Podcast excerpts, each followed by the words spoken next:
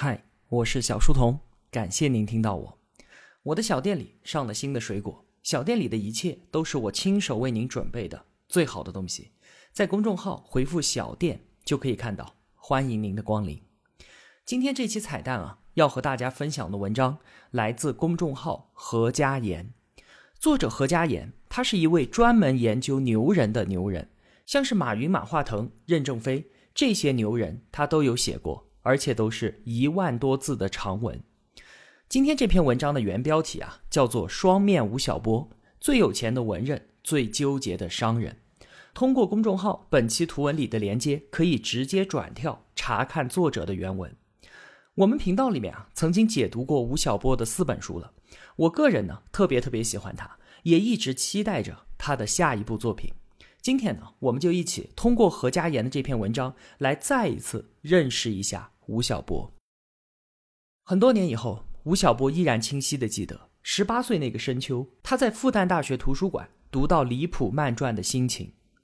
一九零八年，正在哈佛读二年级的李普曼就住在查尔斯河畔的某一座学生公寓里面。一个春天的早晨，他忽然听到有人敲房门，他打开门，发现一位银须白发的老者正微笑的站在门外。老人自我介绍：“我是哲学教授詹姆斯，我想还是顺路过来看看，告诉你我是多么的欣赏你昨天写的那篇文章。”李普曼是美国最具影响力的专栏作家和最伟大的新闻记者，也是全世界媒体从业者的偶像。二十六岁的时候，他曾经被美国总统罗斯福称：“我早就知道你了，你是全美三十岁以下最著名的男人。”那个夜晚，读到上述情节的吴晓波心潮澎湃。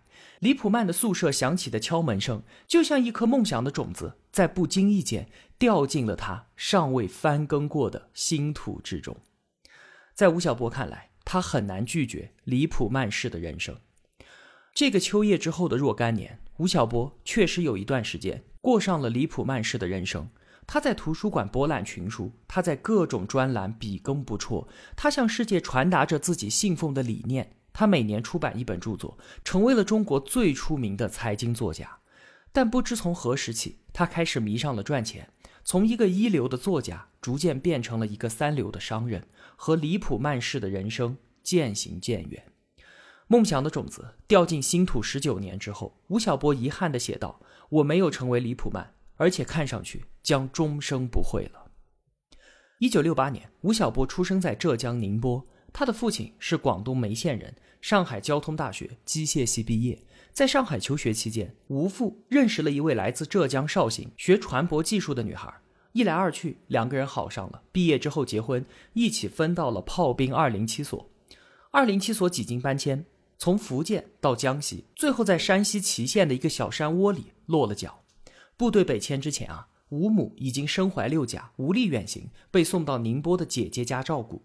九月九号，吴晓波在宁波一间郊区医院出生了。此后，他在宁波跟着大姨过到六岁，才被父母接回祁县。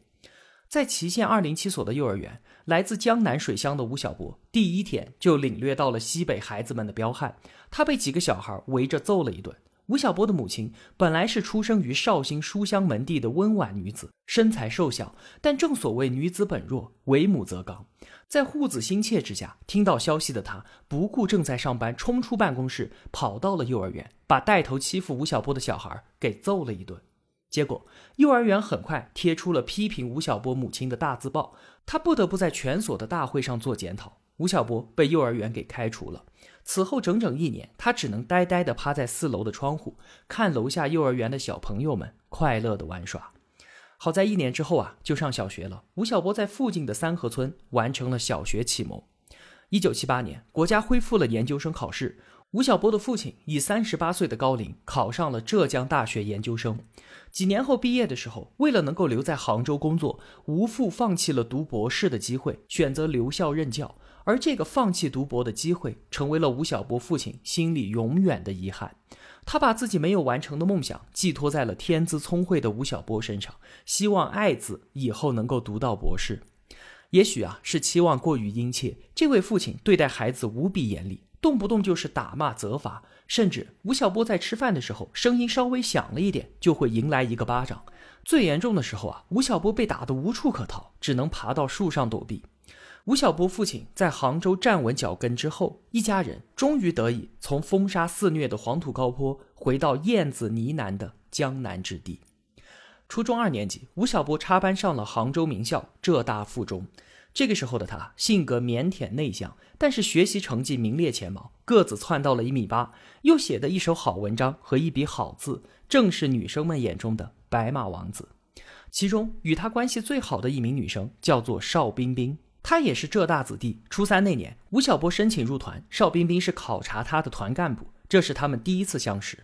高二的时候，他们共同选择了读文科，成为了同一个班的前后桌。爱情的种子就这样在青春的岁月里慢慢的萌芽。高考的时候，邵冰冰选择了离家近的杭州师范大学。吴晓波的高考成绩是杭州市文科第二名，他本可以选择全中国任何的学校，包括同城的浙江大学。但是由于不想和老爹在一起，他决心离开杭州，去到别的城市，于是选择了复旦。进入大学以后，吴晓波如饥似渴的阅读《李普曼传》，就是在这个时候进入了他的视野。在这本书的影响之下，他渴望成为像李普曼一样知识渊博的人。吴晓波每天都泡在图书馆，从一楼的第一个书架开始，所有的文史哲书籍一本不漏，全部读了一遍。等到大三的时候，他已经从一楼读到了阁楼。读书之余，吴晓波还迷恋上了写诗。也许他并不是写诗的料，也许别人没有欣赏的眼光。吴晓波寄了很多诗作到各种刊物去投稿，全部都石沉大海。这期间啊，最重要的一件事情是他终于在大二那一年和邵冰冰正式确立了恋爱关系。那个时候他们十九岁，相识已经五年了。大三下学期，吴晓波决定走出书斋，去体验真实的世界。他和三位同学成立了一个复旦大学新闻学院未来记者南疆考察队，准备走遍南中国，写一份考察报告，发表在上海青年报上。但是四个穷学生根本没有经济条件支撑这种规模的考察，他们找遍整个上海都没有拉到足够的赞助，不得已只好把自己的梦想和无奈写成了文字，发表了出去。没成想，一位远在湖南娄底的工厂厂长看到了这篇文章之后，愿意资助他们。这位姓廖的厂长经营的只是一个很小的工厂，自己的月薪才两百块，却捐出了惊人的大手笔，整整七千元。要知道，那可是一九八九年啊，七千块钱等于一名普通工人十几年的工资。为了这笔钱，廖厂长的两名副手和他大吵了一架，愤然离去。吴晓波他们拿到钱之后，特地到湖南娄底和廖厂长见了一面。廖厂长只有一个请求，就是考察报告写出来之后寄给他一份。同时，他还和吴晓波他们聊了自己的一个心愿，想请人翻译马克思韦伯全集。这位廖厂长给吴晓波留下了深刻的印象，以至于二十多年之后，他还专门写文追忆，寻找廖厂长和吴晓波与廖厂长重逢，成为了当时的热门新闻。这些啊，都是后话了。有了钱的未来记者们，在中国南部的几个省转悠了好几个月。这是吴晓波自返回杭州之后第一次离开大城市，亲身体验中国广大贫苦农村。此前，在当时激荡思想的影响之下，吴晓波也每天和同学们讨论得面红耳赤，恨不得中国能一夜之间发生天翻地覆的变化。但是啊，在农村的实地考察让吴晓波有了另外的看法。在湖南农村，他们拜访了一个家庭。这个家庭里有三个女儿，但是当他们进屋的时候，只有两个女儿可以站起身来和客人打招呼，另外一个只能藏在被窝里。为什么？因为他们三个人只有两条裤子。坐在绿皮火车上，看着山野中贫瘠的村落，吴晓波陷入了沉思。他觉得中国可能需要很长的时间才能够完成改变，因为那些贫困的村庄要跟上现代化的脚步，需要长时间的基础设施建设和经济发展，不可能通过激烈的改革就马上完成。从此之后，吴晓波的想法由激进变为保守。由于种种原因，未来记者们最终也没能够写出考察报告，对廖厂长的承诺也没能兑现。此时，时间已经进入到一九九零年。二十二岁的吴晓波面临毕业的选择。作为班上的尖子生，吴晓波和隔壁宿舍的一名叫做秦硕的同学拿到了全系仅有的两个保研名额。按照当时的惯例啊，保研的同学一般都是硕博连读，也就是说，如果吴晓波保研的话，那他一直要读到博士才能够出来。吴晓波的父亲当然是兴奋无比了，他多年未达成的夙愿，终于可以在儿子身上实现了。但此时，吴晓波和邵冰冰热恋正酣，长时间的异地恋已经让两人痛苦不堪。如果还要读到博士毕业，那这段恋情铁定告吹。吴晓波没有犹豫的就选择了爱情，他放弃了保送名额，进入新华社浙江分社，回到了阔别四年的杭州。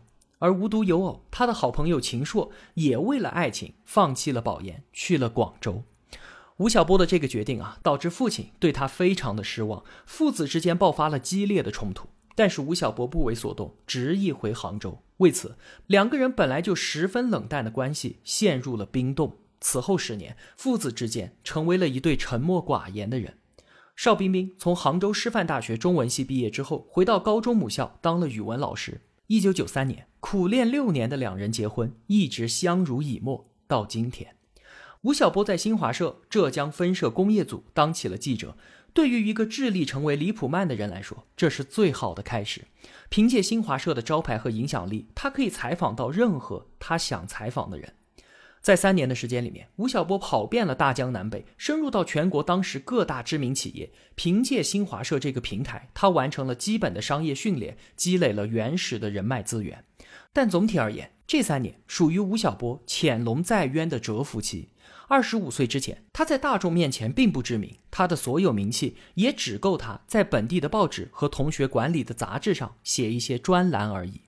这个时候，邵冰冰从学校辞职，先是做了一个方便面厂，没到三个月，因为与合伙人理念不合而放弃。后来呢，又和朋友创办了一家广告公司，一直干了十多年。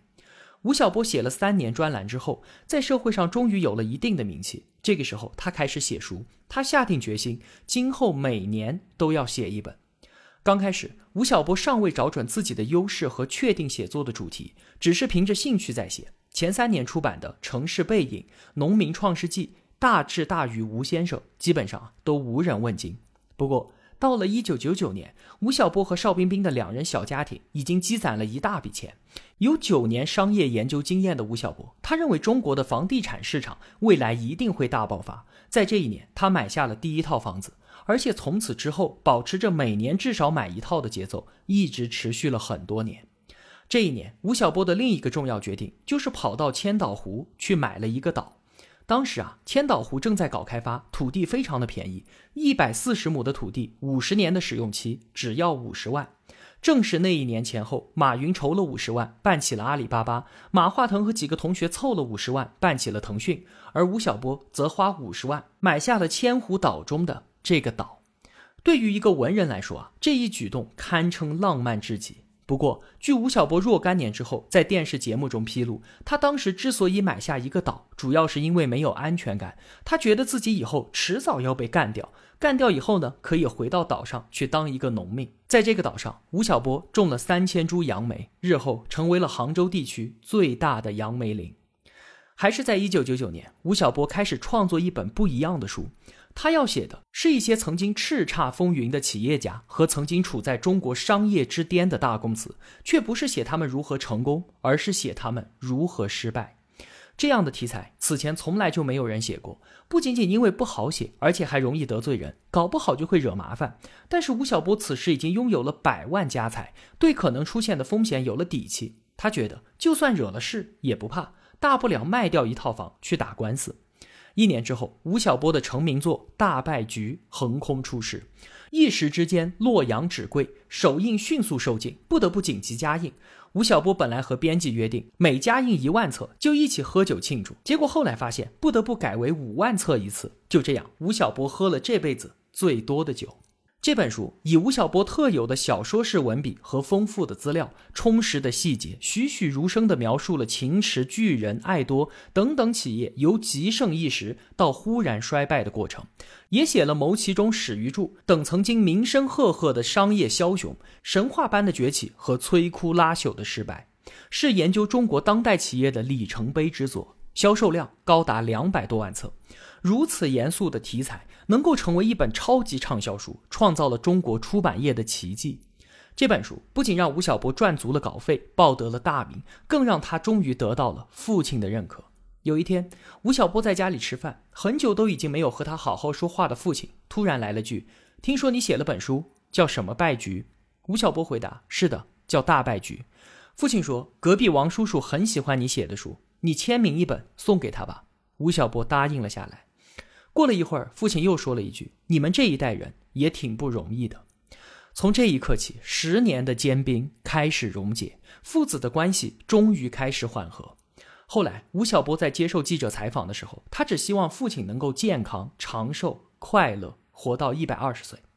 当时，当记者要求吴晓波的父亲说几句一直想对吴晓波说的话的时候，老人家说：“也没有什么太多可讲的，对他们这一代人，不能要求太那个，蛮好的，我认为蛮好的。”携大败局之威，吴晓波成为了世界出版巨头贝塔斯曼的签约作家，并和贝塔斯曼合作成立了蓝狮子工作室，专门策划和出版财经书籍。几年之后，贝塔斯曼退出中国业务的时候，吴晓波全面接手了蓝狮子。过不久，邵冰冰也就离开了广告行业，过来帮他打理业务。蓝狮子成为了吴晓波、邵冰冰的夫妻店。二零零三年，吴晓波在几经犹豫之下辞去了新华社的职位。这个时候的他早已经财务自由，而且名满天下，已经不再需要新华社给他工资和平台了。无比广阔的天空任其翱翔。二零零四年，在福特基金会的资助下，吴晓波成为了哈佛大学肯尼迪政府学院访问学者。访学期间，他每天日落时散步的查尔斯河，正是九十六年前李普曼走过的同一条河。在哈佛，吴晓波曾经和同学教授讨论中国企业的话题。他发现美国学者对于中国企业有诸多的误解，而且业界也缺少一本中国企业发展历程的系统之作。于是他决定写一本关于改革开放之后中国企业发展史的书。这个想法冒出来，吴晓波自己都吓了一大跳，因为这样一本书需要查阅浩如烟海的资料，需要大量采访当事人，工作无比艰巨而庞杂。他能胜任吗？尽管明知艰难，但这个想法一旦萌芽，就如雨后野草一般疯狂生长，无法遏制。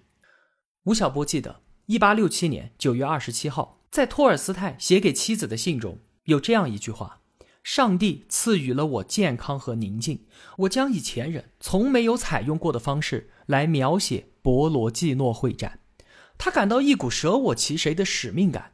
二零零四年的夏夜，他在 MSN 上和邵冰冰说：“现在是开始为这项工作做准备的时候了。”吴晓波全力投入到这项前无古人的艰巨工作之中。两年半之后，《激荡三十年》父子再次震撼了中国出版界。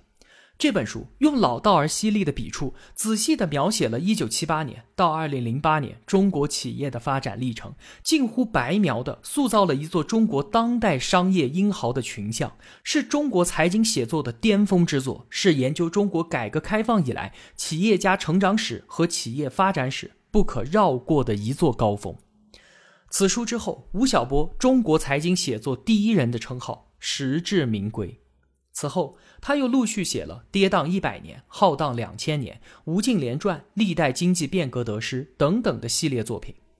二零零九年，吴晓波的大败局《激荡三十年》和《跌宕一百年》三本书同时大卖，版税收入高达七百五十万元，位列当年作家富豪榜第五名，比韩寒、易中天、余秋雨、于丹等等那些当时大红大紫的作家排名都要靠前，也是排行榜里唯一的财经作家。这个时候，蓝狮子已经成为了中国最猛的企业史出版商。千岛湖的杨梅已经挂过，吴晓波的房子已经囤了十几套，他的书已经全国畅销，他和中国首富们谈笑风生，他的财产已经可以用亿来计算。无论从哪个方面讲，吴晓波都已经走上了人生巅峰。而这一年，他才四十一岁。任何事物都是这样的。当你以为那是最好的时候，往往就会有厄运来临。二零一零年，当吴晓波正在享受着名利双收的快感时，命运朝他做了一个鬼脸。这一年，他新写就的《吴敬琏传》照样大卖。但是这本书不是关于吴敬琏的第一本传记，在此之前，吴敬琏多年的助理柳红早就已经写过一本书，我们简称叫《吴敬琏评传》。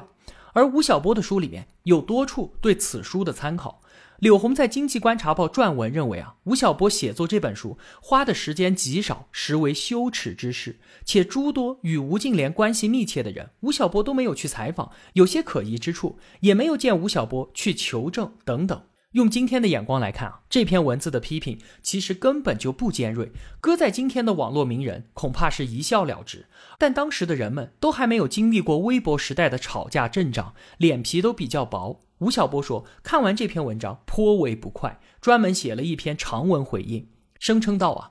我想告诉柳红的只是，二十年来，我是一个严肃的、从事非虚构写作的财经作家，是一个以持中正之心写作、务求字字有出处来要求自己的人，也是一个对自己、对读者，并试图对历史负责任的人。你可以不屑于我的作品，但是对于创作诚意的怀疑，我必定是不能接受的。柳红看了回应文章之后，更是大怒，又写了一篇文章，列出了吴敬琏传的十四大硬伤和七大软伤。对这篇文章，吴晓波并没有回应，但是文章已经造成了社会影响，不断有新的各方加入到论战，成为了一个社会热点话题。此后，柳红到法院起诉吴晓波，称吴晓波以多种方式大量剽窃了自己的作品《吴敬琏评传》的内容，要求道歉，并与出版社共同赔偿五十万元。这个起诉啊，让吴晓波陷入了左右为难的境地。一方面，他认为文章虽然并非没有瑕疵，但尚不构成抄袭，他需要积极的回应。但是另一方面呢，官司涉及到八十多岁的吴敬琏，不管怎么打，对老人都是伤害。再者，柳红的独子几年前不幸去世，对于这么一个失独的妈妈，吴晓波不愿也不能去激烈的应对。但是对于一个成名已久的写作者来说，关于抄袭的指控是所有指控中最严重的。吴晓波又不得不出面说话。他在新浪微博上称：“柳红与我面对的是同一个创作对象，势必有很多情节类似。吴老对他说过的话，对我又说了一遍，甚至说的更加的详尽。如果因此而涉及剽窃，我估计日后法院将门庭若市。”可他的解释并不被大众所认可。柳红列出了详实的证据，证明吴晓波的书中确实有诸多涉嫌抄袭之处。网上很多人认可了柳红的指控，连方舟子也进来插了一杆子，说吴晓波抄没抄，小学生都知道。但是最终，北京市东城区法院审理认定《吴敬琏传》并不构成抄袭。法院宣判之后，吴晓波发微博称：“此案拖沓两载，与我如同炼狱，头上白发俱因此生。”现在虽然胜诉，却无喜意。此刻夜不能寐，回想自己的写作，却有种种的粗陋、轻率与不足。此后，柳红继续上诉，但是二审法院维持了原判。吴晓波用两年的炼狱和半头白发，总算换回了一身的清白。抄袭风波彻底尘埃落定，已经是二零一二年。这一年，微信推出了公众号。吴晓波的好朋友罗振宇马上就判断这是未来的风口，上线了公众号“逻辑思维”，并且每次见到吴晓波都劝他赶紧开个公号。在那个时候啊，对于吴晓波这些已经功成名就的人来说啊，做公众号是一个比较 low 的事情。公众号上的文章良莠不齐，标题党泛滥，稍微有点名气的人都不屑为之。罗振宇是早就撕掉了文人的矜持，赤裸裸的宣称他就是个商人，就是为了赚钱。吴晓波却没有办法像罗振宇那样放下身段。他虽然也一直说我很喜欢钱，再穷也要站在富人堆里，但他此前赚钱，不管是写书、买岛种杨梅，还是投资购房，都相对更加体面一些。吴晓波依然在保守的观望。此前从新华社辞职，他整整犹豫了三年。而要不要开公众号，他又犹豫了两年半。一件事情促使吴晓波最后向新的时代投降。吴晓波给《经济观察报》和 FT 中文网都写了很多年的专栏，在此之前，他每篇文章都会收到很多的读者来信。但是2010年之后，读者来信的频率越来越低，到最后，甚至好几篇文章都收不到一封来信。吴晓波知道传统媒体衰落了，他的读者正在流失。他说：“我所依赖的传播平台在塌陷，而新的世界露出了它锋利的牙齿，要么被它吞噬，要么骑在它的背上。”吴晓波决定骑到新世界的背上。二零一四年，吴晓波注册了公众号“吴晓波频道”，并成立了八九零公司作为公众号的运作主体。他向此前的专栏告别，并说：“此去福祸，天意未知。”这个时候正是公众号发展的黄金时代，加上吴晓波本身自带名人光环，以及从爱奇艺等等渠道的引流，吴晓波上线一个月，用户就突破了十万。上线两个月之后，迎来了第一篇十万加的文章，标题赫然是“算算你的屌丝值”。不得不说啊，这是一篇格调低下的文章，取了一个很讨巧的标题，你很难相信它的作者是写出了《大败局》和《激荡三十年》的吴晓波。眉清目秀的吴老师在流量的焦虑面前挣扎了那么久，最终还是从了。这是自媒体的胜利，却是吴晓波的悲哀。好在几个月之后，他又用他原本擅长的方式挽回了颜面。二零一五年的一月份，在美国开完蓝狮子年会的吴晓波回来的飞机上写了一篇文章：去日本买只马桶盖。这篇两千字的小文发在公众号上，造成了一场现象级的风暴。文章当时的阅读量才两百五十万。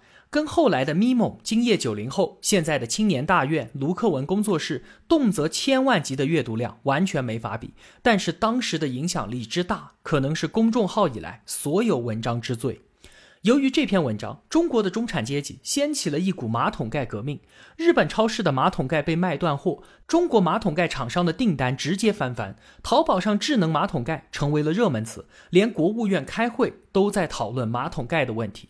因为写了马桶盖，吴晓波还专门受邀到北京开会，与李克强总理座谈。经此一役，吴晓波频道迅速窜红。二零一五年九月，在成立了一年四个月之后，他成为了百万粉丝的头部大号。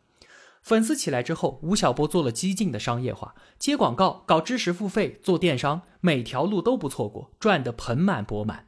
二零一七年一月，以吴晓波频道为核心的八九零公司完成了 A 轮融资，估值高达二十亿，再加上此前蓝狮子登陆新三板，一度市值超过十亿。吴晓波已经做出了两家十亿级别的公司了。那除了他自己的企业之外，他还做了投资人，投了喜马拉雅、十点读书、小额通等等的项目，都收获颇丰。作为一个由财经作家半路出家的商人，吴晓波已经获得了成功。这些商业上的成绩足以让他进入到最有钱的文人之列了。吴晓波坐而行文，起而经商，似乎两面都很风光，但是争议声也由此而起。很多人觉得吴晓波已经从一个文人变成了一个满身铜臭的商人。电视的采访在追问吴晓波：“你到底是一个文人呢，还是一个商人呢？”而公众号有文章更是写道：“中国多了一位三流的商人，少了一位一流的商业作家。”讽刺的是啊，这个文章标题原本的创意就来自于吴晓波，他当年写浙大楚建的一篇文章，标题就是“少了一位科学家，多了一位商人”，值得吗？吴晓波为自己辩解，他之所以从商，是被管理大师德鲁克所害。因为德鲁克说过，要做一个介入的观察者，也就是说，他从商不是为了从商，而是为了写作而进行红尘历练。不过，这个辩解啊，显得如此苍白。如果是为了更好的观察，而不惜以身介入，那么这个介入是否需要如此之深？时间是否需要如此之长？在商业的摸爬滚打，是否会使得介入者失去观察的初心呢？在一次演讲当中，一位女孩站起来说：“吴老师，你能不能不要再搞这些东西了，就专心写书，我们养你。”他的好朋友许志远也屡屡的劝他回到书房去，把才华用于写出千古流芳的作品，而不是用于获取商业上的成功。假如吴晓波商业上能够持续成功的话，可能他面对外界的争议还能够做到云淡风轻。可惜的是，吴晓波的商业在到达顶峰之后，很快又跌落神坛，恨不得以自身作为例子，给大败局增加新的一章。他的蓝狮子在被皖新传媒一点五七亿买去百分之四十五股份，并且登陆新三板之后，短暂辉煌，然后一路下滑，最终对赌的业绩仅仅完成了百分之十二，并且因为业绩不佳而从新三板摘牌。他的八九零虽然在二零一六年有高达二十亿的估值，但是苦心经营又一个三年之后，在二零一九年全通教育拟收购的时候，估值已经降到了十五点六亿，而且最终交易因为种种原因而告吹。虽然吴晓波仍未放弃上市的努力，但如何回答交易所关于是否是吴晓波个人 IP 证券化的灵魂拷问，仍然是绕不过的难关。更令人大跌眼镜的是，根据全通教育披露的信息，吴晓波频道在二零一八年曾经花了四十万去买粉。购买粉丝啊，虽然在公众号行业屡见不鲜。但通常都是那些缺乏内容创作能力的公司才会去做的事情，而以原创为主的公众号往往不屑于这么干，因为这意味着你对自己的内容质量已经没有信心了，只能够通过别的渠道拐骗读者进来。鼎鼎大名的吴晓波居然需要通过买粉的方式来给自己的公众号增加粉丝，真是让人有连你这个浓眉大眼的家伙也背叛了革命的感叹。作为一个文人，吴晓波已经站到了顶峰。他在这个领域可以无比从容，一切驾轻就熟。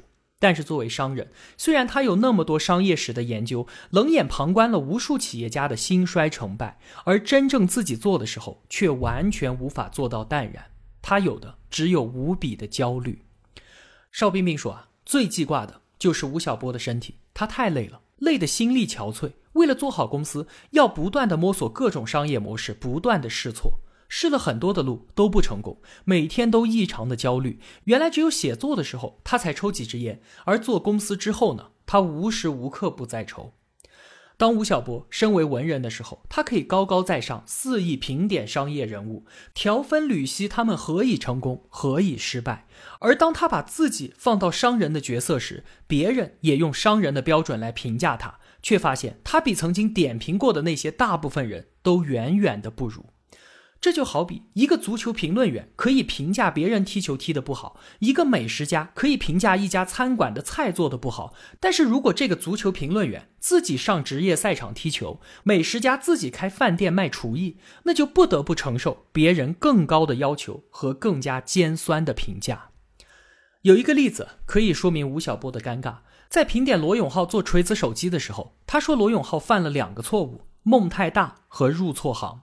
而当吴晓波上市梦碎的时候，罗永浩连发两条微博报复嘲讽，把这两句评语原封不动的还给了吴晓波。他的微博写道：“吴晓波失败的原因其实很简单，第一，梦太大，他上市有没有搞错？第二，入错行，本来就是一个事后诸葛亮，结果玩嗨了，产生了幻觉，老以为自己就是诸葛亮。”每次有人教我如何做手机的时候，我都想说下面这段话，但每次我都忍住了。今天在这举国欢庆吴晓波老师上市梦碎的大喜日子，我就说了吧，你们的心情我很理解。国足踢得不灵的时候，我也有冲动跑到场边直接给他们来个场外指导，但是每次我都克制住了，因为我只是有点傻，并不是真的傻呀。也不知道吴晓波看到这两条微博的时候，心里作何感想。吴晓波曾经问中国的一些首富：“你们已经很有钱了，为什么还在赚钱呢？”其中一个回答是：“我就想看看我这辈子到底能赚多少钱。”这大概是我这辈子听过关于财富的最焦虑的一个回答了。而现在，吴晓波似乎也走上了这样一条焦虑之路。他对自己不断追逐钱财，最初也最有力的解释来自于艾森豪威尔对于知识分子的一个定义：什么是知识分子？知识分子就必须有一份不以此为生的职业。他希望自己作为一个知识分子，能够保持经济上的独立性，可以不被收买，从而做到我手写我心。如果只是为了这个目的的话，吴晓波早就已经实现了。他自己就说过，现在用一个亿很难收买我，因为我早就超过了一百个亿，我可能还会动心。很显然，不会有任何一个人用一百亿来收买一个文人的。吴晓波已经完全不用担心金钱的压力，可以干涉他写作的自由。我认为，也许是吴晓波内心根深蒂固的不安全感，导致他无法放弃文人之外的商人的身份。小时候，他被寄养在亲戚家，六岁才和父母团聚。对于不谙世事艰辛的孩子来说，他体会不到大人的无奈，只会产生一种被父母遗弃的感觉。到了山西祁县之后，家里有一个妹妹和他共享父母的爱，而且又很快新添了一个弟弟。他本就已经脆弱的心灵，无可避免的再受到打击。而父母表达爱意的方式就是打骂和责罚，情况严重到他无法感受温暖，只想逃离杭州。凡此种种，或许都在吴晓波心中深深的刻下了不安全的印记，而这种不安全感又影响了他成年之后的种种行为。有一点钱就赶紧去买房子，年复一年的买了十几套。明明拥有铁饭碗和无上的才华，却还是怕自己早晚会被干掉，以至于要买个岛，好在走投无路的时候可以回去当农民。明明已经实现财务自由，却依然不停的创业，不停的尝试新的商业模式，要赚更多的钱。这些也许都可以从他幼年的遭遇当中寻找到一些蛛丝马迹。梳理了无数关于吴晓波的材料，我明显可以感到，在内心的深处，他依然渴望着李普曼式的人生，渴望着那一声敲门声。他希望别人记得他的是他的文字，而不是赚了多少钱。他想要成为风景区的一块石头，只要人们想看当代中国企业发展的风景，就绕不过他。但是他的所作所为似乎又与这个内心深处的想法背道而驰，梦想与现实错位，造成了吴晓波作为一个商人的无比拧巴。他知道自媒体的转型污染了他，让他的写作变得口语化，变得肤浅，却又不得不为了流量而迎合观众。他知道自己不喜欢公司管理，不喜欢管理人心，却依然要去参加公司的季度会议，并且咆哮着骂人。许志远问吴晓波：“是什么阻碍了你回去，退回到一个更安静的写作的状态呢？”吴晓波笑笑说：“这个问题问了这么多年了。”一位教授问吴晓波：“你玩够了，还能不能回到书房去继续做学问？”吴晓波愣在当场，无力回答。吴婷问吴晓波：“向商业的转型导致你的角色被污染，你觉得值得吗？”吴晓波说：“我觉得值得，因为我会活很久。”吴晓波五十二岁，曾经是一个一流的文人，现在是一个三流的商人。他拥有李普曼式的梦想，但却选择现在商业里不出来，是因为他觉得余生还很长。他曾经时不我待，曾经舍我其谁，现在他已经离自己的初心越来越远。好了，这个就是今天分享给同学们的文章。吴老师，我们一直都在期待着。你的下一部作品，我是小书童，我在小书童频道与您不见不散。